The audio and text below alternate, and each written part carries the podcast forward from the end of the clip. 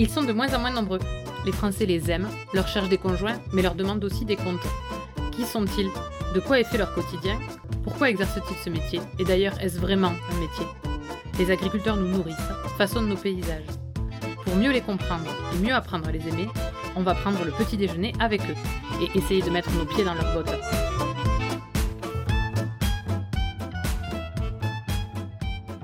La maison Quintard fait figure d'ovni agricole en Aveyron. Sur une partie de territoire à dominante bovine, on retrouve, dans ce joli coin de verdure, des poules pondeuses et des volailles de chair. Derrière ces volatiles, il y a une famille, quatre frères et sœurs, associés dans cette entreprise. Benoît est le premier à avoir rejoint la ferme familiale à la fin des années 90. Quand il nous raconte l'évolution de son exploitation, sur près de 30 ans, on comprend que sans des parents audacieux soutenant tous les projets de leurs enfants, cela n'aurait pas été aussi serein. Audacieux, Benoît l'est aussi quand il s'agit de convaincre ses parents de certains de ses choix en leur organisant des vacances à orientation agricole. Même si ses productions ne sont pas typiques du territoire, Benoît est viscéralement attaché à ce dernier et à l'économie. Il est fier aujourd'hui d'avoir créé sept emplois salariés sur sa commune rurale. Un matin de mars baigné par les premiers soleils printaniers, nous avons parlé réseau, sens et convivialité. Allez, on essaie ses bottes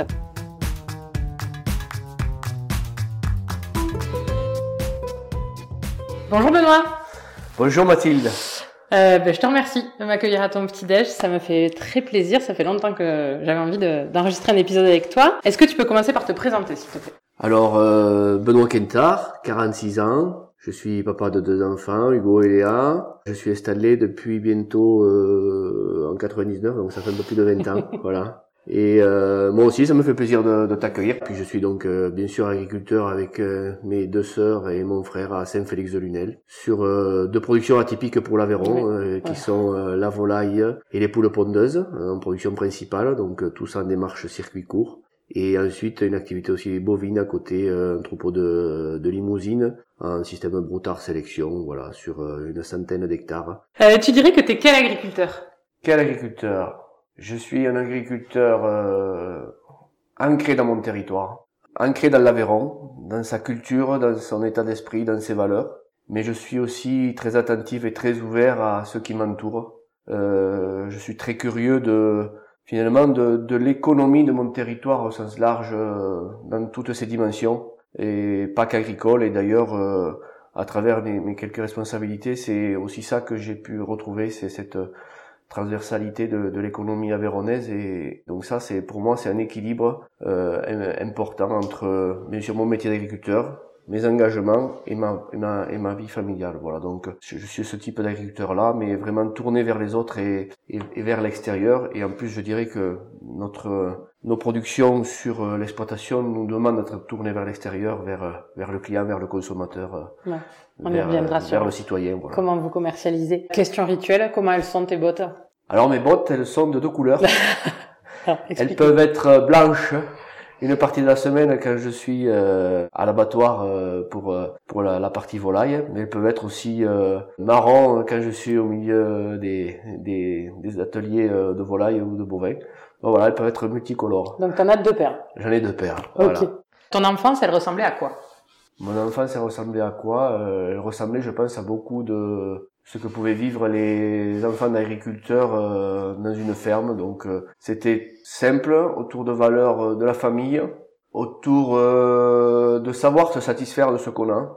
C'est des choses qui m'ont marqué, ça. Elles étaient, mon enfance, elle était dans un modèle agricole où les grands-parents étaient sous le même toit que mes mmh. parents. Donc ça a certains avantages pour le passage de, de, tradition, de culture, d'histoire. De... Donc c'était ça mon enfance. C'était euh, finalement euh, beaucoup de, de, de partage avec des copains, à faire des choses sur la ferme, à partager des moments simples mais tellement vrais.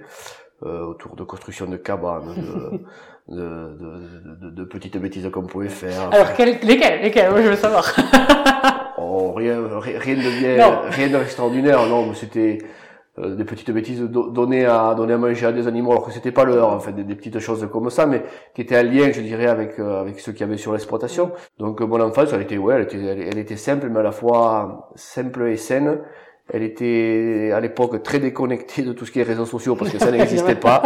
Donc elle était beaucoup dans l'imagination qu'on pouvait avoir avec les copains à, je dirais, à occuper nos journées, mais je trouve que c'était humainement c'était très enrichissant. Donc euh, je pense que c'est, pour moi, j'en garde un très très un très très bon souvenir. Et alors euh, à 15 ans, tu ressemblais à quoi? À 15 ans, euh, j'essayais, j'avais certainement une coupe au bol. parce que ça devait être à l'époque certainement la coupe qui était à la mode. donc je ressemblais à quoi? Je ressemblais à quelqu'un qui faisait pas mal de sport. Mhm. Euh, j'étais passionné de foot, je je, je, je jouais au foot, donc euh, j'étais certainement plus affûté qu'aujourd'hui euh, en termes de conditions physiques. Et, et j'étais déjà très très passionné, engagé au niveau de l'exploitation, parce que depuis tout petit, en fait, j'ai toujours eu ça à l'idée. je savais depuis tout petit que c'était ce métier-là que je voulais faire. Tu t'as jamais douté de, de ton choix, ouais. Jamais. Du coup, tu as eu un parcours scolaire qui t'a qui a toujours été orienté vers l'agriculture. Toute ma scolarité a été orientée, euh, enfin après le collège, bien sûr, vers, vers l'agriculture et donc euh, je suis un pur produit de la roque, 5 ans à la roque. et, euh, et j'ai jamais débraqué de ça. En fait, ça a toujours été mon fil conducteur.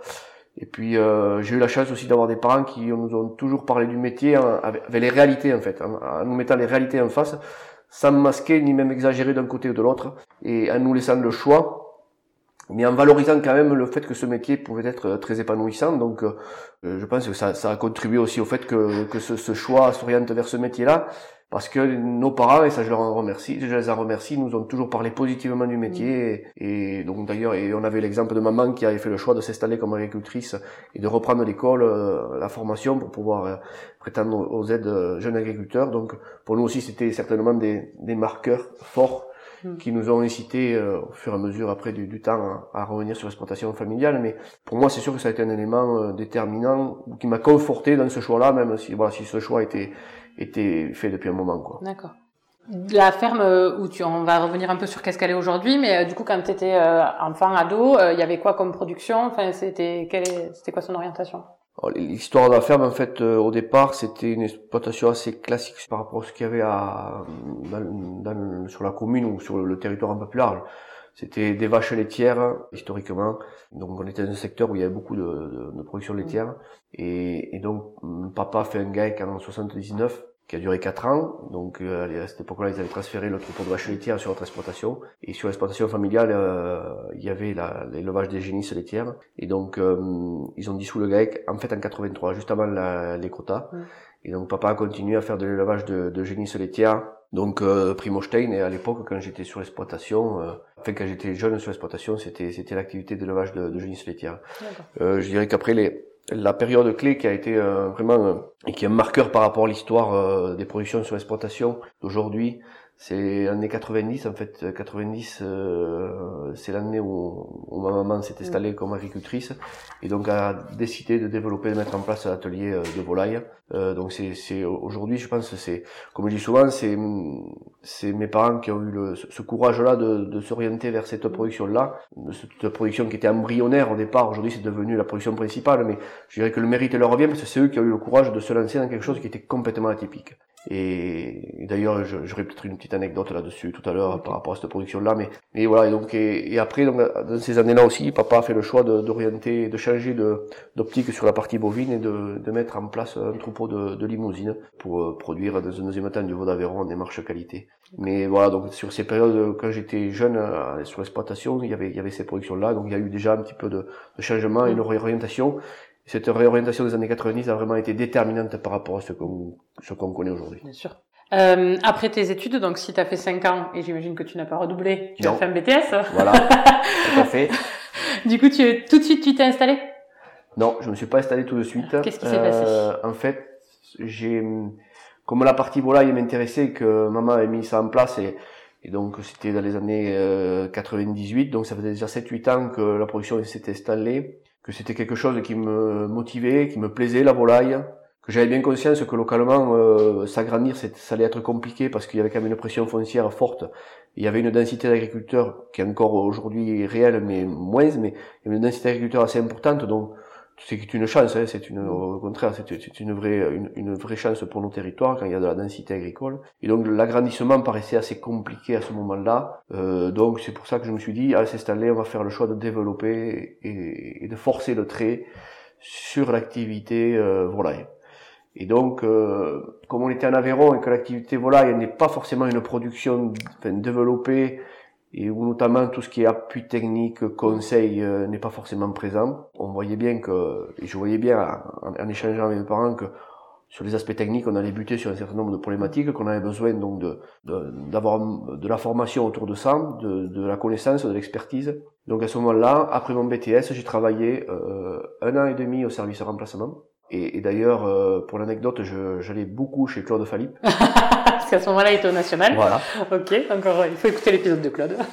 qui à ce moment-là a été élu au niveau national, au niveau de, du CNJA, à l'époque ça s'appelait CNJA. Voilà, et donc euh, c'est là aussi certainement que j'ai été euh, que j'ai été euh, biberonné au, au, syndicalisme, même si papa été très engagé aussi, mais mais par rapport au JA, c'est mm. chez Claude que j'ai pu découvrir tout ça et partager tout ça. Donc j'ai travaillé ouais, un an et demi au service remplacement, et après je suis parti faire une formation de quatre mois en Bretagne, à Saint-Brieuc, j'ai fait un certificat de spécialisation volaille. Donc, euh, dans, un, dans, une région où la volaille est une production importante, et donc, donc il y a la compétence, il y a la, les niveaux de formation euh, de qualité, il y a, il y a beaucoup d'entreprises autour du monde de la volaille qui sont présentes là-haut. Donc, ça a été vraiment une, une formation pour moi euh, très riche, déterminante. Et elle a été suivie d'un mois de stage, qui là aussi a été un élément majeur dans la trajectoire qu'on a souhaité donner ensuite à l'exploitation. J'ai fait mon mois de stage à la coopérative Maïsadour dans les Landes.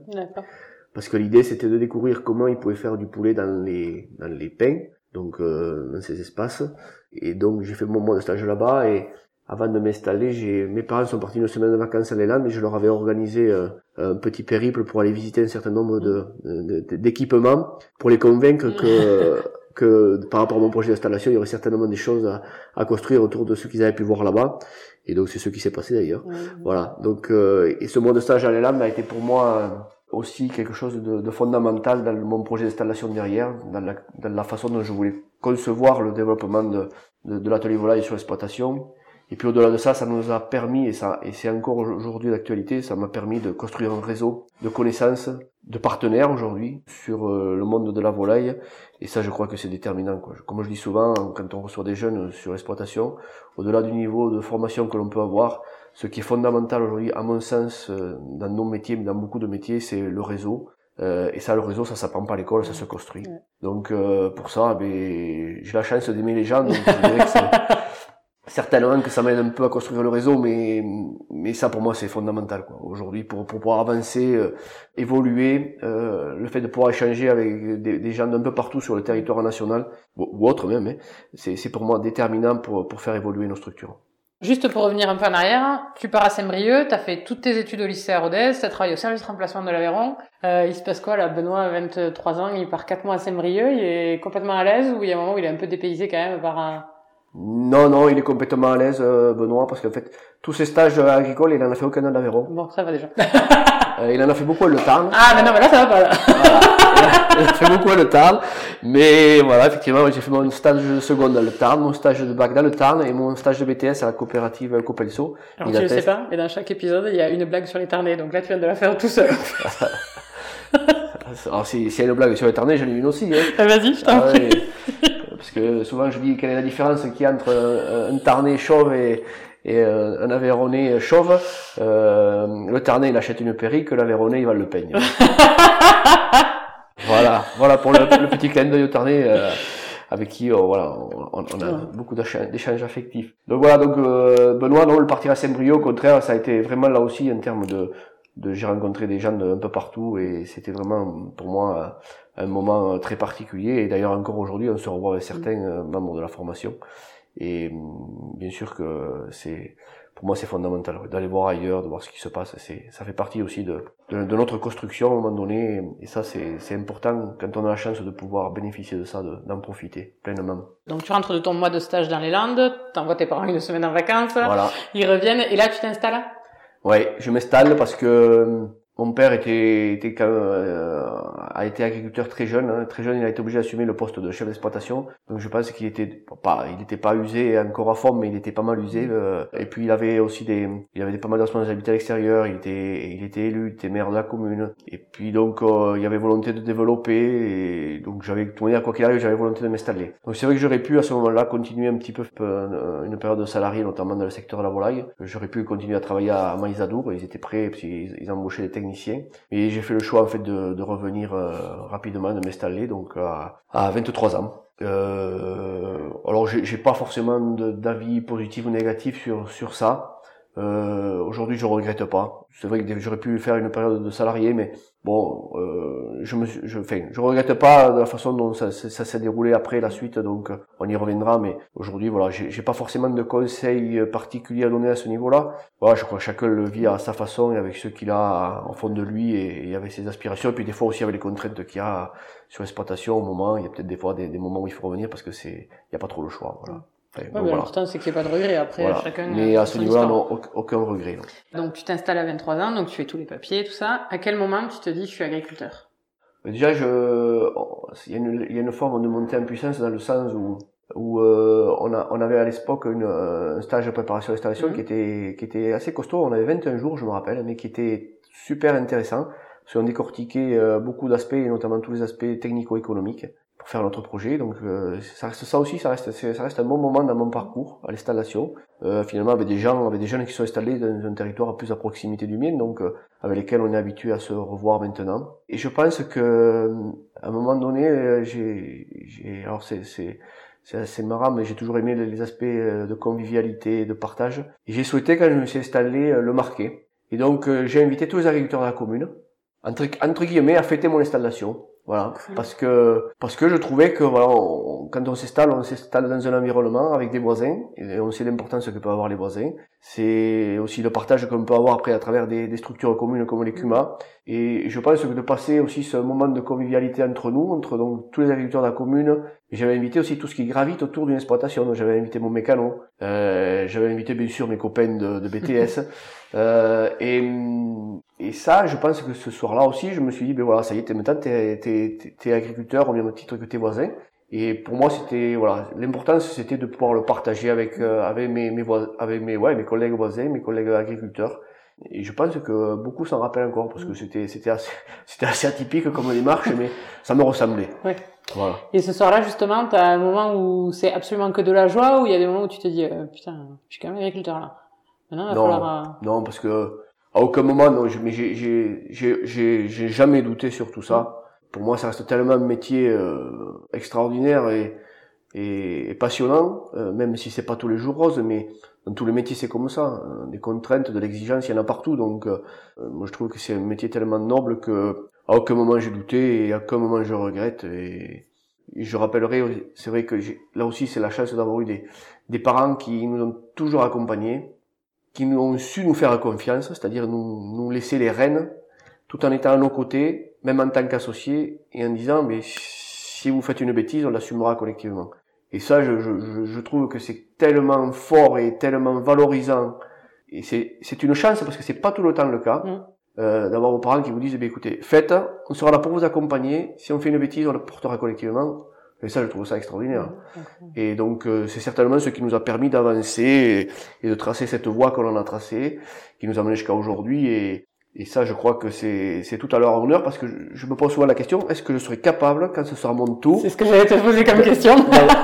d'avoir cette, cette capacité finalement à, me mettre en mm. retrait euh, pour laisser la génération future prendre la place. Je, euh, souvent je me la pose. Est-ce que voilà donc euh, j'ai pas la réponse. J'ai pas la réponse. Ce sera certainement quand je serai au pied du mur qui qu'il faudra trancher ou du moins se, se, se la poser encore plus de façon encore plus prononcée. Mais voilà donc ça ça c'est pour moi ça a été hum, important. Si tu devais lui dire euh, quelque chose à Benoît là de 15 ans qui joue au foot et qui est plus affûté, tu lui dirais quoi?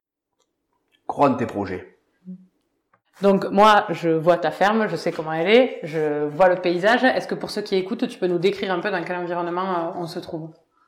On est sur euh, le, plateau euh, qui est en dessus euh, Villecontal, le plateau qui prolonge Campuac. en allant vers Lunel. Donc on est sur une zone euh, effectivement plutôt plate, Mm. mais quand même un peu un peu vallonnée. Donc euh, on est dans un paysage plutôt euh, un mélange de, de haies, de bois et de pas mal de prairies. On est dans un environnement où, où je dirais euh, le, le bovin est dominant. Il y a que un endroit où il y a quelques poulaillers. Voilà, avec euh, des volatiles. euh, voilà, donc on est sur euh, une zone où, où on a des poulaillers qui sont assez récents, donc euh, on le voit en passant au bord de, de la route, des installations plutôt récentes. Voilà. D'accord. Donc, tu l'as dit, l'exploitation, elle a beaucoup évolué, notamment au moment de ton installation. Est-ce que, donc, on, on s'est un peu arrêté dans le récit euh, quand tu t'installes? Qu'est-ce qui se passe après au niveau des productions? Quels choix vous faites? Comment ça évolue euh, Qu'est-ce qui, du coup, suit ton installation hein, sur l'exploitation? Mais donc, dans un premier temps, je m'installe avec mes parents. Donc, un gars, dans un premier temps avec ma mère à deux, parce qu'elle était installée depuis moins de 10 ans, donc il fallait qu'elle reste agricultrice à titre princi- principal, par rapport à la DGA qu'elle avait reçue. Mon père rentre quelques temps après, euh, donc euh, il était conjoint collaborateur, il, il redevient associé avec nous, donc avec A3. Tout ça, entre autres, pour des raisons de, on peut se le dire, de fiscalité. voilà. Vous êtes chef d'entreprise, hein Voilà. Euh, à ce moment-là, donc on est dans les années euh, 2000, on développe euh, progressivement, mais de façon assez importante, quand même l'activité volaille, en la structurant euh, tant au niveau de la partie élevage que de la partie euh, des ateliers d'abattage, donc avec des, des périodes où, au tout début de mon installation, mais on, on met en place des outils de production, des, des bâtiments qui nous permettent d'avoir un côté technique mieux maîtrisé et performant. Et puis en parallèle, au bout de 2-3 ans, on refait un, un abattoir avec là un équipement euh, plus conséquent, euh, plus moderne, plus automatisé. Et on le voit à ce moment-là beaucoup plus grand que ce qu'on avait besoin, mais en se disant ça nous donne la possibilité d'évoluer et, et d'absorber certainement des volumes qui on pensait aller euh, faire en, en augmentant. Là, quand tu parles de volaille, euh, en- donc on est que sur de la volaille euh, chair, enfin du Ouais. viande de Donc à poulet. l'époque, on faisait poulet, pentade, euh, des volailles festives, euh, du canard, même du canard gras à ce moment-là. Donc on était très très diversifié. On était sur un mode de commercialisation qui était très orienté marché, Mhm. particulier, et un petit peu de comité d'entreprise et très peu de, de réseaux professionnels. Donc ce qu'on appelle réseau professionnel, c'est boucherie, enfin, tout- tout- toutes les structures qui, qui revendent euh, nos produits. Donc au début, c'était plutôt ça. En fait, on avait euh, continué, on était plutôt sur la lancée de ce que maman a mis en place dans les marchés parce que ça lui ressemblait, c'était dans son ADN. Et donc voilà, donc après on a, on a structuré les choses différemment, mais voilà, au tout début on, on, on s'oriente comme ça, donc la ferme fait 25 hectares à ce moment-là, on est sur une petite trentaine de limousines, un schéma Vaud-Aveyron, voilà, donc euh, la volonté c'est de développer euh, l'atelier volaille pour euh, pour pouvoir dans un deuxième temps, parce qu'on l'avait déjà à l'esprit, certainement permettre à, aux autres frères et sœurs, nous à ceux qui le souhaitaient, de, de s'installer et de venir, euh, de venir sur le projet. Sachant que ces projets-là ont toujours été chez nous très partagés, euh, notamment le dimanche autour de la table familiale, euh, ont toujours été très partagés et débattus euh, collectivement. Et je dirais que même ceux qui n'étaient qui étaient encore à l'école ou, ou qui étaient dans le monde actif, mais s'intéressaient toujours à ce qui se passait à la maison et gardaient toujours un, un œil et un pied dedans. Et c'est certainement ce qui, quand on va, quand on arrivera à la fin de l'histoire, nous permettra de dire que finalement, si tout le monde est revenu euh, au fil du temps, c'est qu'à un moment donné, tout le monde a été à un moment donné connecté aussi euh, au départ sur le projet et sur cette trajectoire qu'on souhaitait donner et, que qu'on a, qu'on a, euh, sur laquelle on a échangé souvent à maintes reprises pour savoir dans quelle orientation on partait. D'accord. Donc si je me trompe pas aujourd'hui, et je risque de me tromper, vous faites euh, de la, du poulet de chair, des volailles festives, vous avez abandonné le canard, Oui, euh, canard gras aussi, Oui. et après vous avez des poules pondeuses. voilà. En gros sur la partie volaille. Et les limousines, euh, Voilà. c'est ça. Du coup, entre ce moment où vous étiez ultra diversifié et où votre mode de commercialisation était finalement très local et, euh, et direct, jusqu'à aujourd'hui, c'est quoi les gros choix et les grosses étapes enfin, Euh, bon, les, les gros choix, ils se sont faits en fait en fonction aussi des des, des associés qui sont venus se greffer euh, au, au fur et à mesure. Euh, donc je dirais jusqu'en 2000, euh, 2007-2008, euh, les choses sont restées assez figées par Mhm. rapport à ce qui était au départ. En 2007-2008, c'est là qu'on qu'on a décidé de, en plus de, des productions qu'on avait, de monter l'atelier poule pondeuse. Alors tout simplement parce qu'on s'est dit, on avait déjà de 2000 à 2007 commencé à développer l'activité professionnelle auprès des bouchers. Et donc on se rendait compte qu'en livrant ces gens-là, ces gens-là vendaient des œufs, mais les œufs ne venaient pas de l'Aveyron parce Oui. qu'il n'y avait pas de producteurs sur l'Aveyron. Donc on s'est dit, il y a certainement un marché à capter à ce niveau-là avec un œuf de proximité, un œuf local. Et donc on a on a on a creusé l'idée. Euh, moi quand j'avais fait ma formation en Bretagne, j'avais vu que l'activité euh, pondeuse était en rapport du temps passé certainement une activité qui laissait une rémunération euh, intéressante Mmh. qui pouvait justifier aussi donc euh, derrière une installation. Donc Magali a fait le choix de porter ce projet dans Donc son projet. Voilà Magali, voilà, a fait le choix de porter ce projet dans son projet d'installation. Et pour nous finalement, c'était le cas de le dire, ça ça me permettait aussi de diversifier notre offre et de pas mettre tous les œufs dans le même panier. Donc euh, à ce moment-là, on partait pas de rien dans le sens où on avait déjà un, réseau de distribution et un socle commercial. Mm. C'est ce qui nous a facilité quand même la, finalement la, la- notre possibilité de mettre en marché ces œufs. Et donc on a tapé, on a attaqué de façon assez, je dirais, euh, euh, raisonnable et raisonnée, en mettant un premier lot de poules de 1400 poules. euh, sachant que le bâtiment, la salle de ponte était prévue pour 2000, mais on n'a pas attaqué d'entrée à Oui. 2000. On a voulu commencer à y aller euh, progressivement. Et euh, rapidement, donc, on a vu que ça, ça prenait, ça prenait et que on- la, la, la, la place de cet œuf sur le marché local, il trouvait pleinement son, son, son lieu et son choix. Et donc, on a, pour, pour pousser ça, on a, on a, on a organisé aussi à, à travers euh, des visites euh, un, un package avec un restaurant qui est juste à côté de chez nous, qui Mhm. s'appelle l'Auberge de la Cascade à Polissal, qui recevait pas mal de cartes de troisième âge. Et donc, on faisait un mix entre, euh, après le repas, ils venaient visiter l'exploitation. Et donc on, on leur faisait payer la visite, euh, donc euh, et euh, ils repartaient chacun avec un cadeau. Et le cadeau c'était une boîte de 6 œufs pleine, bien sûr, qui ramenait chez eux. Et pour nous c'était une façon aussi de, de promouvoir le, le produit et de faire en sorte que quand ils allaient se retrouver à aller faire les- le- leurs courses dans, le- dans les commerces locaux, ils puissent se repérer et faire le, lien entre la boîte qui leur avait été donnée et celle qui trouvait le rayon. Donc ça nous a permis rapidement de monter en puissance et donc d'arriver finalement à 4000 poules pondeuses et aujourd'hui plus, mais à ce moment-là de monter à 4000 poules pondeuses, donc euh, de bien installer cette production au niveau de l'exploitation. Donc ça, ça a été un élément euh, marquant. Un autre élément marquant, ça a été aussi dans, euh, dans ces années-là aussi, donc euh, Valérie, qui était Ta pas de- deuxième sœur. deuxième sœur, voilà, qui était pas du tout euh, elle par contre, même si elle était toujours très attachée à la maison et au projet qui s'y qui s'y faisait, elle était, elle a eu une formation de d'ingénieur en tourisme rural. Elle était dans une entreprise à Clermont-Ferrand euh, euh, qui font du qui ont qui ont des villages de vacances, donc elle était dans le marketing.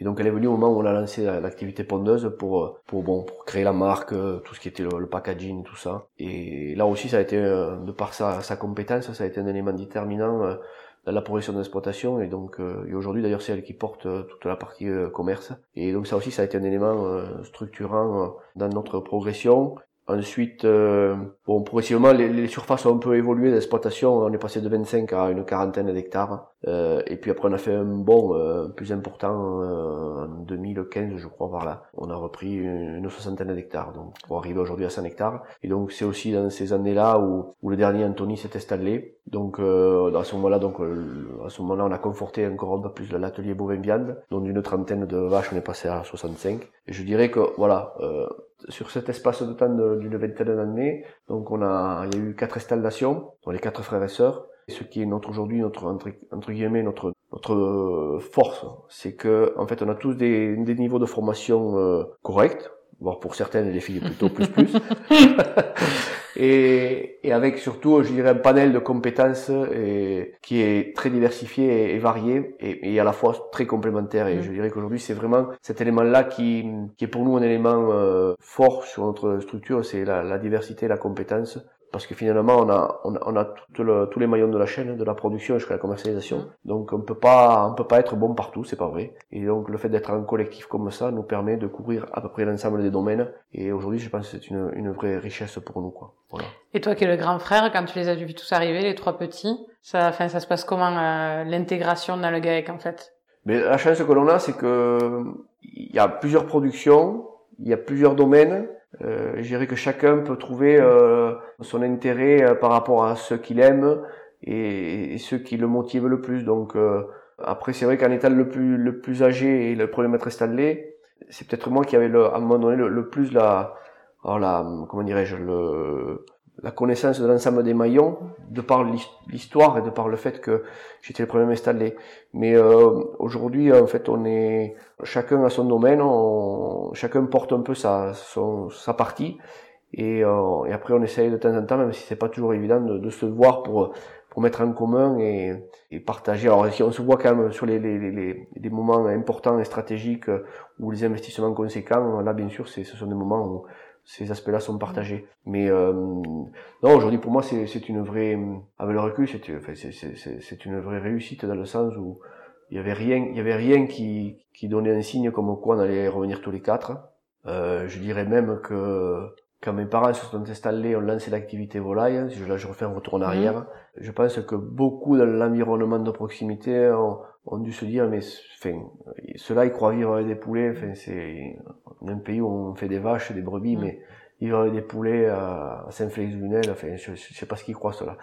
Et je pense que les mêmes qui pensaient ça, notamment certains agriculteurs, Aujourd'hui, n'ont plus personne sur l'exploitation, mm. donc ils ont pas leurs enfants ne sont pas restés. Et nous, finalement, le petit clin d'œil de l'histoire, c'est que les quatre frères et sœurs sont revenus et ils sont sur l'exploitation. Mais au-delà d'être les quatre frères et sœurs, euh, il y a quand même eu la création au fil des temps, au fil du temps, de sept emplois équivalents temps plein. ça veut dire qu'aujourd'hui, on est, on est, oui, on est 11 à travailler sur euh, sur cette exploitation. Et ça, pour moi, honnêtement, c'est une vraie fierté dans le sens où euh, cette capacité à pouvoir créer de l'emploi comme ça localement autour de, de l'agroalimentaire. Euh, je pense que c'est, pour moi, c'est une vraie, une vraie, une vraie fierté. Ouais. Comment comment vous faites concrètement à quatre ans euh, avec en plus euh, des du coup des compétences très différentes? Donc j'imagine des temps euh, où vous êtes très occupés différents dans la journée aussi. Comment vous faites pour décider tous les quatre en fait? Bon, après, il y a, y a, une forme d'autonomie sur certaines des prises de décision. On se réunit pas tous les quatre, mais après, euh, aujourd'hui, on essaye de, de, fonctionner quand même, de se servir des, des outils modernes. Donc, euh, euh, on a on a un groupe WhatsApp à tous les quatre. Donc, pour nous, c'est parce que on a été obligé d'arriver à ça parce qu'on avait des difficultés finalement à trouver des moments mmh. euh, où on se voit tous les quatre. Euh, donc, c'est, le, le, moment euh, choisi n'est pas toujours le même pour tout le monde, ne correspond pas forcément à tout le monde. Donc aujourd'hui, je trouve que c'est un outil qui, par rapport à la diffusion d'informations, entre nous, est pas mal et on s'en sert pas mal. Donc sur des informations euh, assez classiques et, basiques, mais, mais quand même, euh, ça permet de, que tout le monde ait le même niveau d'information au même moment. Et donc on, on, fait en partie comme ça, et après, en fonction des périodes, ou si la conjoncture, comme actuellement, elle est un peu plus compliquée sur les sur euh, tout un tas de paramètres, comme sur l'évolution des coûts de production et tout ça, euh, là on essaie de se voir plus fréquemment, une fois par semaine.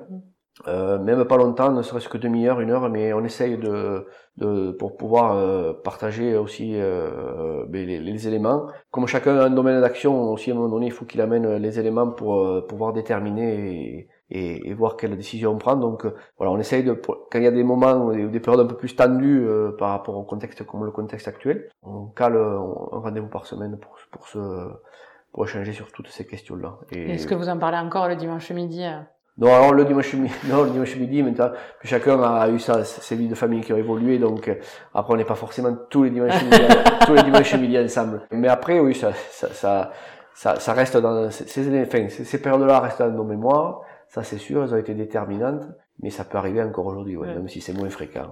D'accord. Concrètement, on fait comment pour faire de la viande de volaille et des œufs? Parce que tu es le premier que je rencontre qui fait cette production. Concrètement, euh, déjà, euh, pour nous, ce qui était important, c'était de, de, se positionner sur quelque chose de qualité, forcément élevé en plein air. Mmh. Même si on voit qu'aujourd'hui, avec le plein air, des fois, on est confronté à des problèmes sanitaires qui nous font toucher du doigt que c'est pas toujours aussi simple que ça. Avec la grippe aviaire. Avec la grippe aviaire. Et donc il faut en permanence essayer d'adapter euh, nos, nos, structures et nos équipements. Et d'ailleurs c'est à l'occasion de, de la dernière euh, crise de grippe aviaire qu'on a refait l'ensemble de nos bâtiments pour justement pouvoir, euh, en cas de, de pépins sanitaires comme ça, pouvoir avoir des, des bâtiments qui nous laissent la possibilité de, de, maintenir nos animaux à l'intérieur avec des, des densités acceptables et pour que je dirais le, le bien-être animal soit bien sûr un élément respecter, mais au-delà de ça, pour que je dirais euh, les, les, animaux soient dans un environnement qui leur permette euh, techniquement de, aussi d'avoir une croissance euh, qui, qui, qui, doit être celle qu'elle doit être. Euh, donc aujourd'hui, bien, bien sûr, c'est des animaux de plein air, et puis on a on a fait aussi ce choix-là d'avoir une alimentation particulière pour nos animaux. Euh, ça aussi, ça a été les choix, les choix stratégiques. Et aujourd'hui, ça fait, ça fait rappel à ce qu'on vit actuellement avec la crise en Ukraine, entre autres, sur euh, l'approvisionnement de nos matières premières. On, on est rentré il y a 6-7 ans de ça en démarche bleu blanc Alors, la démarche bleu blanc c'est ce qu'on y trouve d'intéressant de, de, cette démarche, c'est que les éléments qui sont avancés sont mesurables. C'est-à-dire qu'il faut, pour pouvoir euh, apposer le logo sur, euh, sur nos produits, il faut qu'on ait en amont, validé par analyse, la teneur en oméga 3, oméga 6 de nos viandes, de nos œufs Et donc cette teneur en oméga 3, oméga 6, elle est issue de ce qu'on met dans l'assiette de nos animaux. Euh, et notamment, alors au tout début c'était surtout de la graine de lin, mais aujourd'hui on a diversifié, on met de la faverolles et d'autres d'autres matières premières de ce style.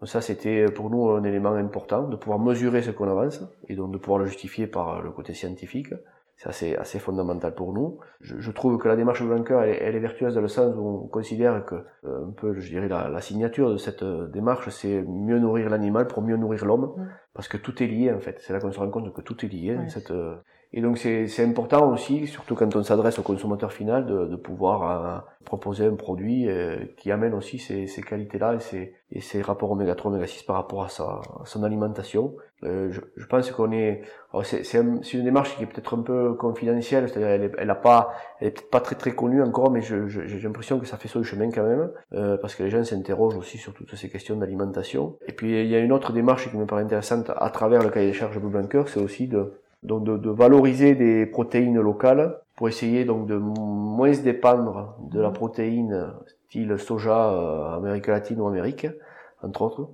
Et, et, je crois donc effectivement ça fait un clin d'œil à ce qu'on vit actuellement, c'est toutes ces questions autour de notre dépendance euh, sur tout un tas de domaines, y compris sur les matières premières pour alimenter nos animaux, cette dépendance à, à d'autres continents.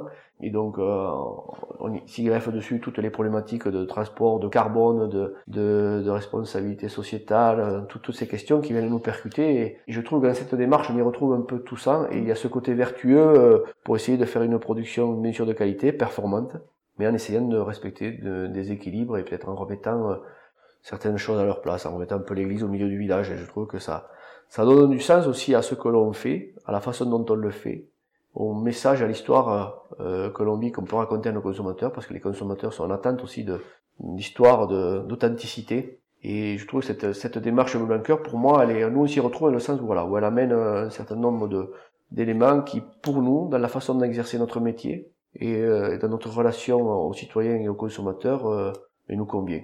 Donc pour nous, c'est la démarche Blanquer est, est, est porteuse de, de sens et, d'avenir, parce que je pense qu'elle d'une démarche un peu pas très pas très connue, euh, elle va prendre son importance. Je suis assez assez assez optimiste sur cette approche-là. D'accord. Il y a un agriculteur qui nous a dit dans un podcast que vous étiez de valeureuses personnes. Euh, tu partages ou pas? De valeureuses personnes je pense que si, on revient quand même à, l'actualité récente et tout ce qu'on vient de traverser depuis quelques années, euh, les, gens se sont rendus compte quand même de l'importance euh, qu'on et la place qu'on doit accorder à l'agriculture et aux agriculteurs. C'est des métiers euh, essentiels, on l'a bien vu. Euh, au même titre que il n'y a pas que l'agriculture qui est un métier essentiel. Hein. Tous les métiers autour de la santé, bien sûr, sont des éléments.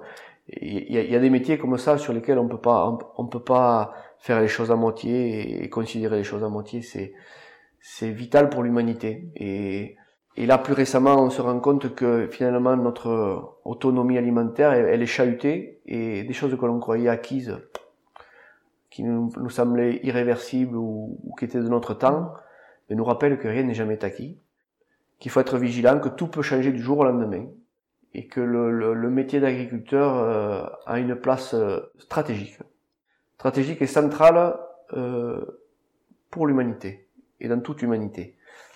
On, voit bien que suivant où les, problématiques émergent sur le globe, elles n'ont pas le même impact. Mais quand elles, sont sur un, endroit stratégique pour l'alimentation de la planète, on voit rapidement les tensions que ça peut amener et comment ça peut mettre en danger l'humanité. Donc j'espère que ces crises-là nous permettront aussi de, reconsidérer certaines choses et que où, c'est où est l'essentiel et où est le superficiel. Parce que dans une société où le superficiel a tellement pris de place qu'on en oublie l'essentiel.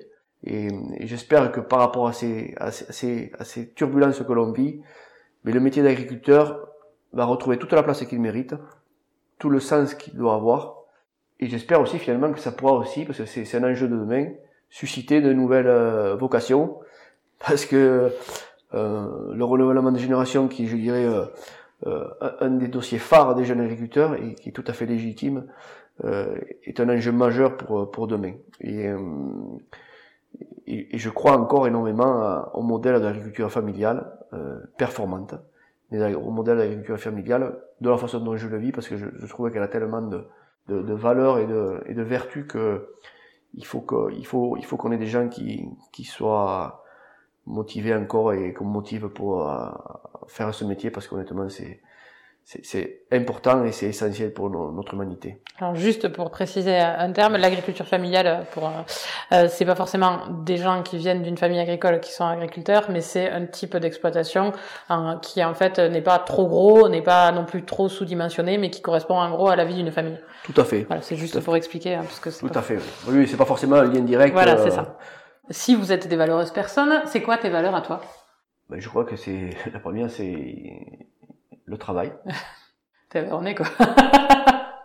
le travail, euh, l'importance, euh, je le quotidien de la dimension familiale, le partage avec les autres, parce que, comme je dis souvent, la vie n'a de sens que si elle est partagée, donc euh, on peut pas vivre sur une île comme ça. Il faut, il faut aussi, ce qui nous fait grandir, c'est les échanges que l'on a avec euh, notre environnement.